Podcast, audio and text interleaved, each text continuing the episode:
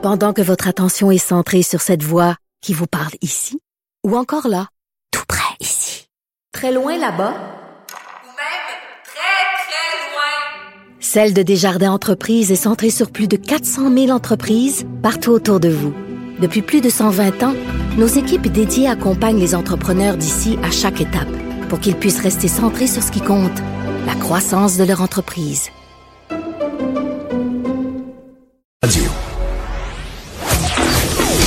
Dit souvent que les murs ont des oreilles. Nous, on a deux vraies oreilles à l'intérieur des murs du Parlement. De 13 à 14. Là-haut sur la colline. Alors, on va rejoindre Amir Kadir qui est au bout du fil. Euh, bonjour, Amir Kadir. Bonjour An- Antoine, comment allez-vous? Ça va bien, merci. Euh, donc, euh, médecin, fondateur et ex-député de Québec solidaire, premier député de Québec Sol- solidaire, ex-co-porte-parole. Mais là, aujourd'hui, vous, vous avez quitté la politique, mais vous êtes encore un peu le pied dans la politique parce que vous manifestiez ce matin euh, contre la hausse des tarifs d'Hydro-Québec. Parlez-nous de ça. Oui, ben c'est euh, Antoine, merci de, mentionner le sujet parce que c'est sûr il y a bien d'autres sujets qui retiennent l'attention du monde, mais tout le monde a remarqué qu'il fait très froid aujourd'hui. Or, il faut pas oublier qu'il y a à peu près 50 000 personnes que l'année passée à la même date, Hydro-Québec, enfin euh, après avril, Hydro-Quéquebec a coupé euh, leur électricité. Là, il s'agit souvent de familles à faible moyen qui, donc, à cause de leurs faibles moyens, vivent souvent dans des logements un peu moins bien dotés, un peu moins bien isolés. Et donc, leur facture d'électricité est plus difficile à contrôler. Puis ces gens-là euh, subissent, comme tout le monde, les hausses d'électricité.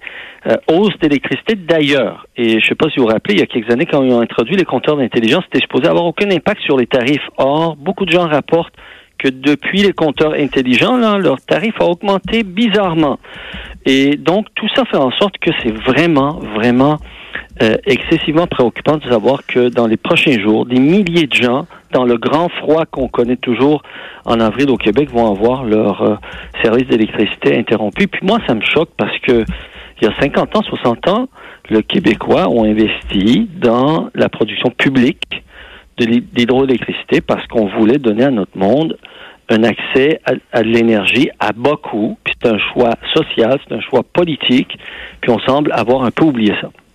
Pourtant, on a les prix de l'électricité à peu près les plus bas au monde. Au Québec, euh, euh, on, on produit l'électricité avec de, de l'hydro, c'est de l'hydroélectricité. Donc, ça m'étonne euh, que- Ça fait partie Ouais. Ça fait partie de ce qui fait la qualité de la vie ici. Ça fait partie de ce qui fait qu'on n'a pas besoin ici de tomber dans les travers d'une société qui cherche absolument à faire la compétition pour avoir les salaires les plus élevés. Pourquoi? Parce que justement, moi, quand je dis, quand je vais sur la place publique puis dire que j'ai pas besoin de voir les médecins québécois être payés de la même manière que les médecins ontariens, je mets ça dans la balance. Parce qu'en Ontario, ils ont pas, les médecins ont n'ont pas accès à un tas de choses, que ce soit l'assurance automobile qu'on a, que ce soit le- les faibles coûts d'accès à l'électricité, que ce soit un tas de services qu'on a, qu'on s'est donné comme société, et qui fait que, à cause de tout ça, bien qu'on soit pas une de sociétés entre guillemets les plus riches, suivant les calculs du PIB, mais on est une des sociétés qui toujours se classifie parmi les endroits les meilleurs à vivre dans le monde. Mais, Mais Amir Kadir, qu'est-ce qu'il faudrait faire? Il faudrait ne pas débrancher les, les, les mauvais payeurs. Qu'est-ce qu'on peut faire? À un moment donné, euh, c'est la réalité, non? On Ben, paye pas, on n'a pas de service.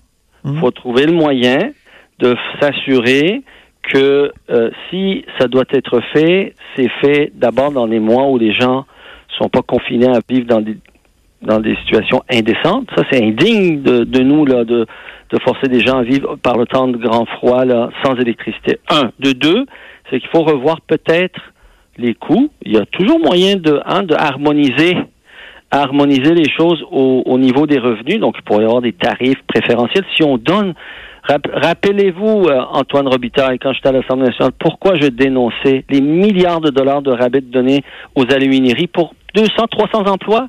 Et là, pour 50 000 personnes, on ne serait pas capable de dire, écoutez, si on a trouvé le moyen de donner des tarifs préférentiels à des grosses multinationales qui sont venues exploiter nos ressources, Pourquoi on fait ça? Pourquoi on fait pas l'inverse, puis on le met pas au service de nos gens, puis on trouve pas un moyen d'avoir des tarifs adaptés aux capacités de payer des gens? Ça peut être. il y a Moi, je croyais que la société d'État, je, je croyais que la société d'État était quand même pas mal accommodante par rapport à bien des entreprises privées. Euh, C'est ce qu'on Il y nous a de présente. l'amélioration à faire. Il y a de l'amélioration à faire. Puis il faut regarder les compteurs intelligents. Comme je vous dis, outre le problème de l'électropollution, il y a le problème aussi que les tarifs ont pas mal augmenté. Là. Quoi? L'électropollution?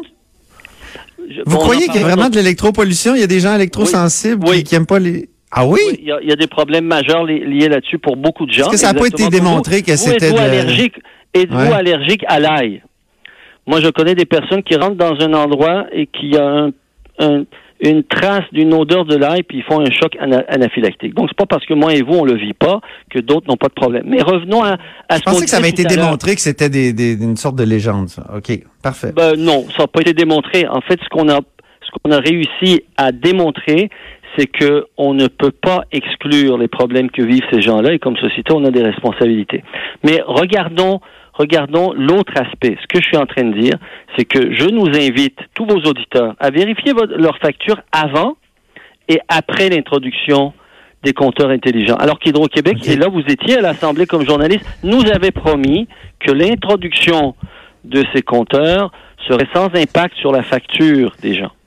Donc, on va faire un avant-après. Il y a un autre avant-après que j'aimerais bien faire, Amir Kadir, c'est sur la laïcité. Alors, je peux pas vous avoir au bout du fil sans vous parler de la fin de semaine de Québec solidaire, qui, est quand même, il y a deux ans, là, on se souvient, euh, vous euh, proposiez un consensus aux autres partis, appuyez Bouchard-Taylor et tout ça.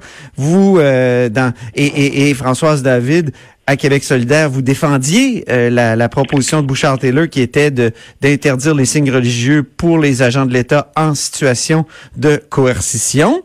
Et, et mais là, le revirement est complet. On, on à quatre conditions, on pourrait même accepter des, des fonctionnaires avec, couvertes de, de la tête aux pieds.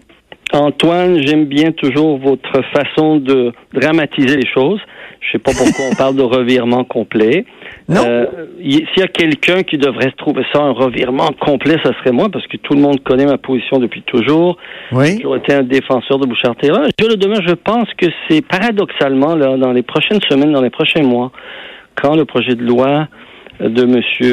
Legault et de M. Jolin Barrette va venir sur le plancher, tous les partis devront chercher des terrains de compromis si on veut avancer. Mais, ceci étant dit, bien que ma position, moi, j'ai pas voulu m'immiscer dans le débat, voyant la prudence qu'avaient les deux porte-paroles de pas trop par leurs gros sabots intervenir dans le débat. J'ai pensé que bon, euh, il fallait respecter ceci et donc, comme ancien porte-parole, je me suis pas immiscé dans le débat. Mais jeudi dernier, j'ai fait quand même savoir que moi j'ai toujours été favorable à Bouchard Taylor. Ceci étant dit, je vois pourquoi, je comprends les jeunes qui ont voté en faveur de l'option qui est de rejeter Bouchard Taylor parce qu'ils veulent absolument défendre le droit de tout le monde d'avoir accès au travail. Moi, je pense que dans un autre temps, là, dans un autre lieu, mettons l'Iran, sous Khomeini, ces jeunes-là seraient battus à mort pour protéger le droit des femmes de ne pas être obligées de porter le voile. Ben Donc, voilà.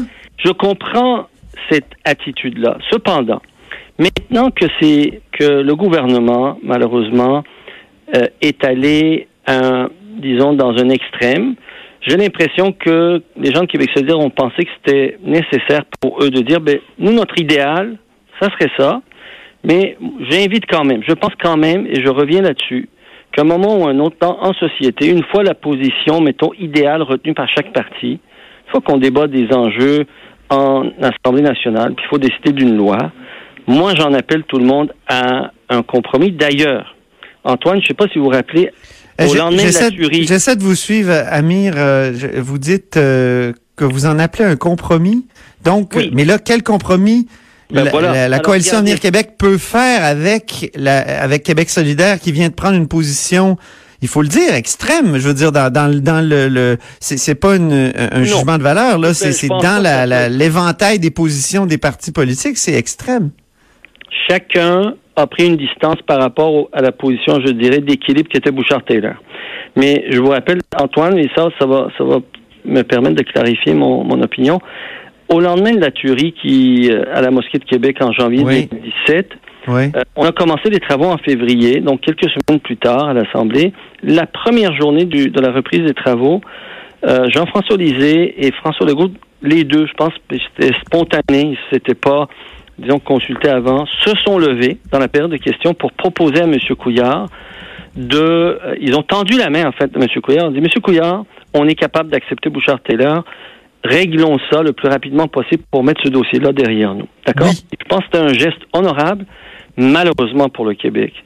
Avec son incapacité d'avoir un jugement clair, Philippe Couillard a encore failli à la tâche puis a, a refusé ce geste honorable qui consistait à, à offrir un compromis.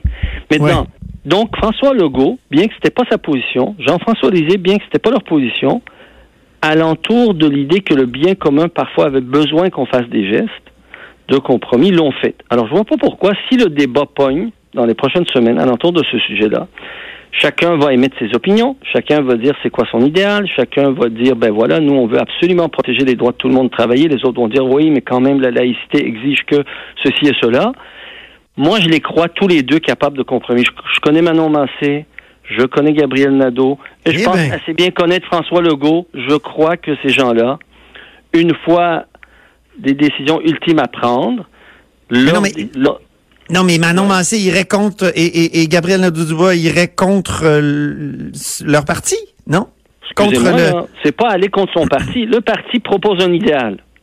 Mais sur le terrain de la politique, quand il est question d'adopter un projet de loi, C'est l'art du possible. vu, c'est l'art du possible. Hein? Ouais. On pousse, on, on, on essaie Eh de ben. convaincre, puis à un moment donné, on se rallie. Et paradoxalement, j'ai l'impression, Antoine, que dans les prochaines semaines, paradoxalement, bien que chacun des deux partis ait pris ses distances par rapport au boucher Taylor, le compromis qui va se dégager des travaux de l'Assemblée risque de ressembler pas mal à Bouchard-Taylor.